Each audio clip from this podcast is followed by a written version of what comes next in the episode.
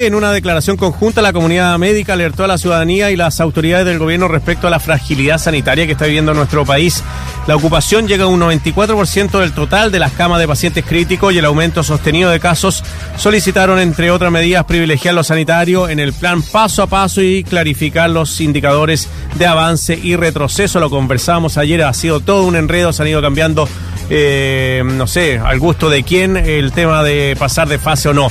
Estamos con eh, la doctora Cecilia Luengo, ella vicepresidenta de la Sociedad Chilena de Medicina Intensiva, la SOCHIMI. Doctora Luengo, ¿cómo le va? Bienvenida. Hola, buenas tardes. Buenas tardes, doctora. Bueno, eh, ayer sacaron un comunicado, ayer en la tarde, eh, advirtiendo sobre todo a las autoridades y también a los ciudadanos sobre esta situación crítica que se vive en nuestro país. ¿Por qué decidieron sacar este comunicado? ¿No se sienten escuchados por la autoridad? Eh, porque estamos viendo que eh, estamos llegando a una situación en términos de ocupación mucho a lo que fue el pic de la primera ola en junio y julio pasado, si bien no tenemos el mismo número de pacientes COVID eh, en las unidades de cuidados intensivos, sí tenemos el mismo número, el mismo porcentaje de ocupación de las camas totales y por lo tanto eh, no hay una posibilidad de expandir mucho más las unidades de paciente crítico. Y por otro lado sí creemos que hay una posibilidad real mucho mayor de disminuir el número de pacientes contagiados si es que volvemos a lo que era el plan paso a paso inicial y restringimos algunas de las medidas que se han ido soltando, o que se han ido Doctora Luengo, eh, me permite un minuto interrumpirla porque, claro, se le corta su conversación, así que manténgase ahí en eh, frente al computador, la van a llamar por teléfono para tener una conversación mucho más clara sobre los indicadores que nos daba. A ver qué anoté. El número de personas que están con COVID no es el mismo de la primera ola, pero sí las camas están a un nivel alto por las otras enfermedades, lo que comentaba Lucía hace un ratito, de, mm, de que hay enfermedades que se postergaron y personas que han caído también viene la urgencia de las camas UTI por otro tipo de enfermedad y no por COVID. Doctora, retomamos el contacto con usted.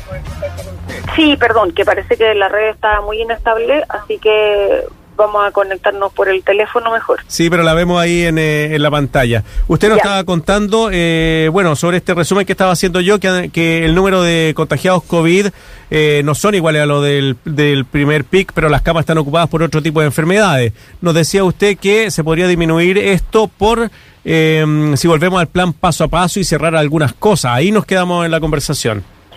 Claro, o sea, cuando esto hay que recordar que esta es una enfermedad infectocontagiosa, por lo tanto es una enfermedad prevenible si es que uno toma las medidas de prevención adecuadas, que eh, se han recalcado bastante y son principalmente el lavado frecuente de manos, el uso de alcohol gel, eh, el uso correcto de la mascarilla y evitar las aglomeraciones. Y precisamente dentro de evitar las aglomeraciones y el contacto físico está el disminuir la apertura de lugares cerrados que no son indispensables para de mantenerse abiertos.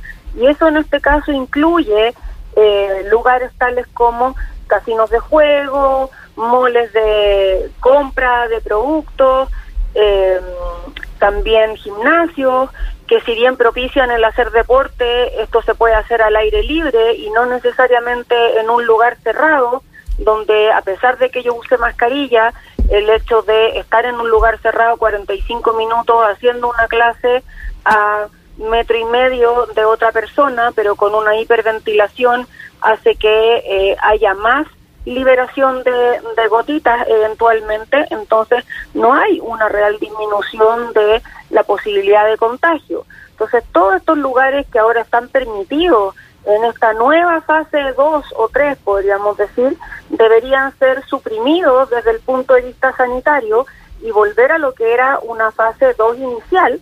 Probablemente lo que sí se podría abrir y holgar es propiciar el uso de las zonas abierta. No tiene mucho sentido permitir que yo haga ejercicio en un lugar cerrado y no permitir mm. que el mismo día de semana o el fin de semana yo pueda hacer ejercicio en una plaza o andar en bicicleta o escalar un cerro, que son deportes que se hacen al aire libre sin necesariamente mucha compañía eh, y que no exponen en fondo a riesgo de contagio, como sí lo hace la primer, el primer ejemplo que les di. Claro. Sí, estaba eh, preguntándome, Cecilia, este, este comunicado que ustedes arman en conjunto con muchas organizaciones, eh, sociedades científicas y médicas, ¿se emite por qué? ¿No, hay, ¿No ha habido posibilidades de conversar con la autoridad sanitaria directamente para que, o, han conversado pero se ha hecho oídos sordos? ¿Por qué se necesita sacar este comunicado? ¿Cuál es la alerta y a quién quieren alertar?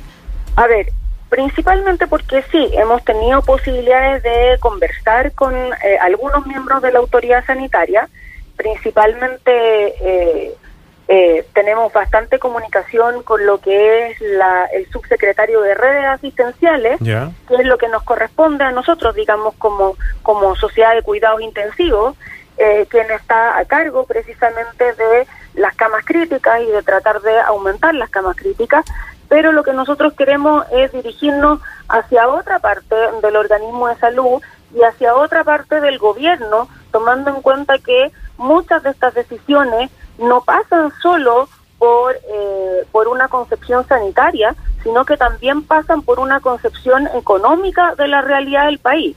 Y entonces nosotros estamos tratando de hacer ver que en este minuto nuevamente tenemos que priorizar la condición sanitaria porque estamos llegando muy cerca de un colapso de eh, los hospitales y las unidades de cuidado intensivo y tenemos que tratar de apretarnos el cinturón un rato nuevamente desde el punto de vista de lo económico para permitir que, por ejemplo, una campaña de vacunación que hasta el momento ha sido sumamente exitosa empiece a dar sus frutos de manera eh, medible y objetiva. Pero sabemos que por lo menos hasta un mes más, más o menos a mediados de mm. abril, no vamos a notar efectos tangibles de la vacunación en términos de la disminución de hospitalización de pacientes más añosos o de pacientes con comorbilidades y para tener realmente un número menor de hospitalizaciones graves, vamos a tener que esperar hasta tener al 70 u 80% de la población vacunada, que eso va a ser a finales del primer semestre. Entonces, nosotros hacemos un llamado de atención tanto a la ciudadanía como a la autoridad de que este es el minuto de apretarnos nuevamente el cinturón, de restringirnos nuevamente en algunas medidas, mientras logramos en el fondo eh, atajar de manera ojalá definitiva esta pandemia eh, con las medidas en el fondo de vacunación, pero que no debemos bajar los brazos eh, en términos de pensar que solamente vamos a aumentar las camas críticas porque lamentablemente este recurso es finito y estamos muy cerca de llegar al, número máximo que se puede llegar. Doctora eh, Luengo, cuando usted habla de bueno el cierre de algunos como casinos, mall, gimnasio, Em, no es una propuesta de volver a las cuarentenas. Eh, no, no me suena así. Me, me, suena como cerrar lo que no es eh, lo que está provocando tal vez mayor número de contagio y que no es esencial. ¿Es así como lo interpreto yo? ¿O ustedes están llamando a cuarentenas totales en la semana también y cerrar eh, los trabajos? No, no, para nada. Lo que nosotros queremos es tratar de favorecer las medidas que se puedan favorecer en términos de restricción sin tener que llegar a la cuarentena. ¿Por qué? Por dos razones básicas. Una, porque sabemos que hay medidas que se pueden restringir que no son indispensables y que esto se puede hacer sin tener que llegar a una cuarentena, que hay gente que puede volver a implementar el teletrabajo eh, como una medida en el fondo también necesaria eh, para que no sea necesario llegar a una cuarentena, porque tenemos que recordar que hace un año atrás, cuando se necesitó hacer una cuarentena total en Santiago, de todas maneras no se logró disminuir la movilidad en una manera significativa. Para que una cuarentena tenga efecto hay que disminuir la movilidad en un 70 u 80% y la cuarentena total en Santiago solo logró disminuir la movilidad en un 30 a 40%. ¿Y eso por qué? Porque tenemos gente que realmente vive al día a día que tiene que salir a trabajar para poder subsistir, tenemos gente que eh, vive nada y que eh, quedarse eh, todo el día encerrado en la casa tampoco es la mejor alternativa. Y finalmente tenemos gente que pase lo que pase, no acata las medidas. Pero, entonces la movilidad no baja lo suficiente, mm. pero también existe un problema que a un año de tener una pandemia en el cuerpo, eh, existe lo que hemos hablado en términos de los problemas de fatigabilidad y los problemas de salud mental. Entonces, no se le puede pedir a la población que pase de un momento en el que está con mucha libertad para hacer cosas que no son indispensables a pasar al otro extremo, que es una cuarentena total. Nosotros creemos que hay medidas que si se refuerzan pueden evitar la necesidad de hacer una cuarentena total. Igual, doctora, cuando usted mencionaba las razones por las cuales la movilidad eh, no se había reducido del todo, yo creo que hay que agregar que se pusieron como trabajos indispensables y que entonces obligaban a los trabajadores a seguir asistiendo a sus lugares de, de faena un montón de trabajos que en realidad indispensables no eran.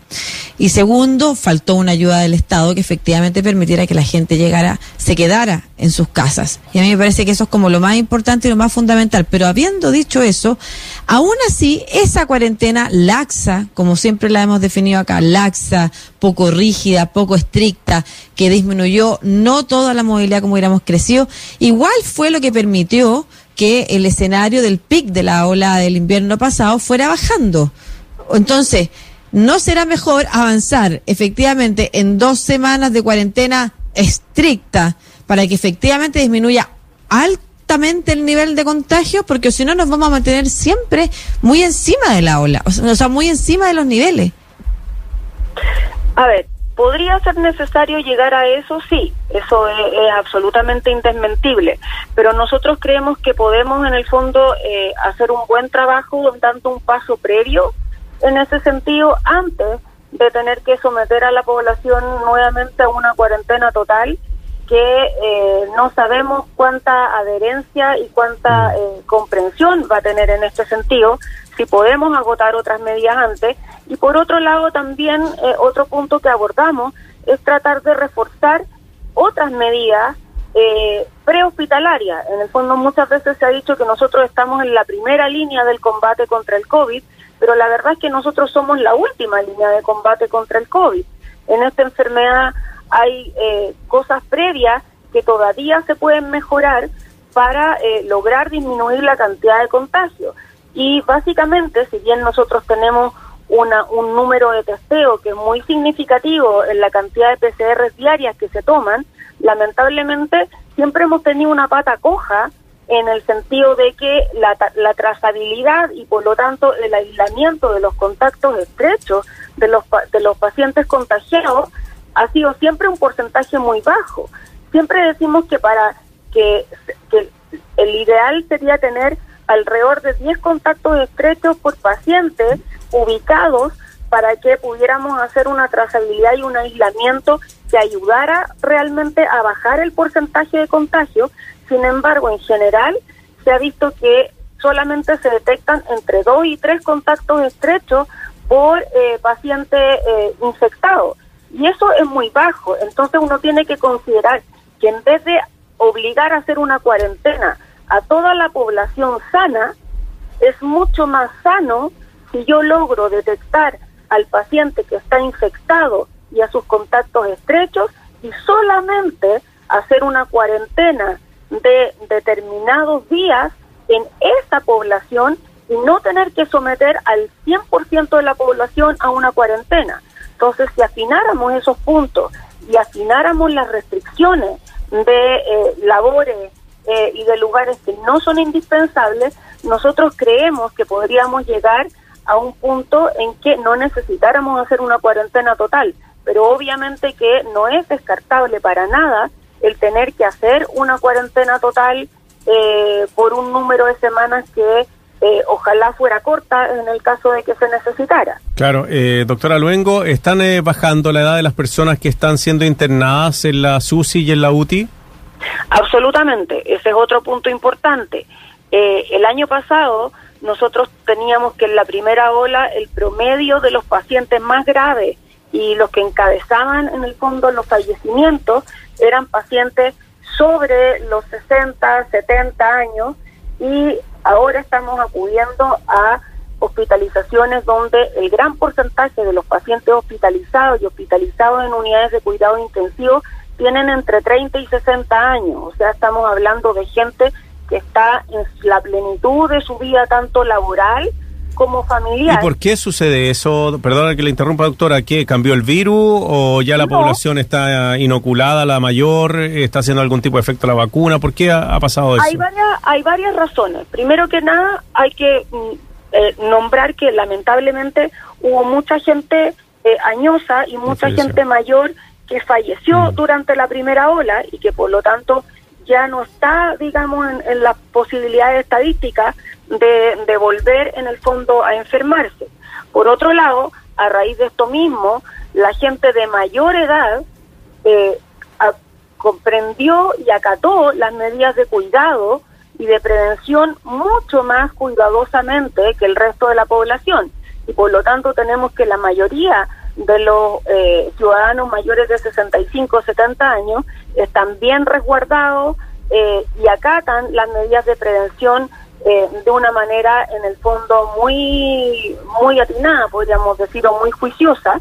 Sin embargo, la población eh, para contestar la otra parte de tu pregunta, ¿Mm? todavía no podemos decir que se está notando en ellos un efecto claro de la vacuna, porque todavía los pacientes mayores de 70 y 80 años, que fueron los primeros que se vacunaron, todavía estamos recién a casi un mes, podríamos decir, de que se note el efecto de tener las dos dosis de vacunación. Por eso decimos que en abril se va a notar un poco más tangiblemente lo que ha significado eh, vacunar a la población más añosa, ¿de acuerdo? Pero en contrapuesto con eso, tenemos que la población entre 30 y 60 años, precisamente por estar más activa, por estar en la plenitud de la parte laboral, muchas veces aún teniendo comorbilidades, no tienen eh, tan claro, digamos, eh, que pueden tener un cuadro de coronavirus grave si es que se infectan. Lamentablemente aquí uno solamente cree que el coronavirus puede atacar gravemente a las personas más añosas o a las personas que tengan comorbilidades. Y eso es cierto, pero existen personas jóvenes que lamentablemente desarrollan un cuadro grave de coronavirus y que esto no es predecible fácilmente.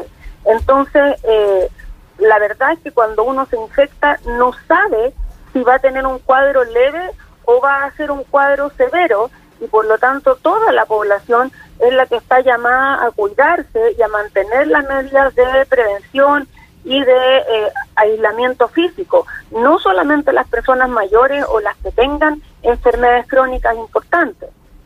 Mm. Muchas gracias, Cecilia Luengo, vicepresidente de la Sociedad Chilena de Medicina Intensiva, SOCHIMI.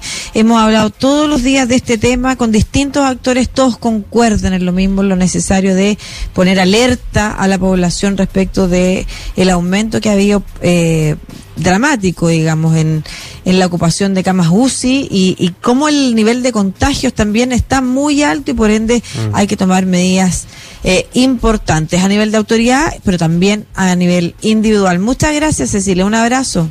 Muchas gracias a usted. Hasta luego. Hasta luego.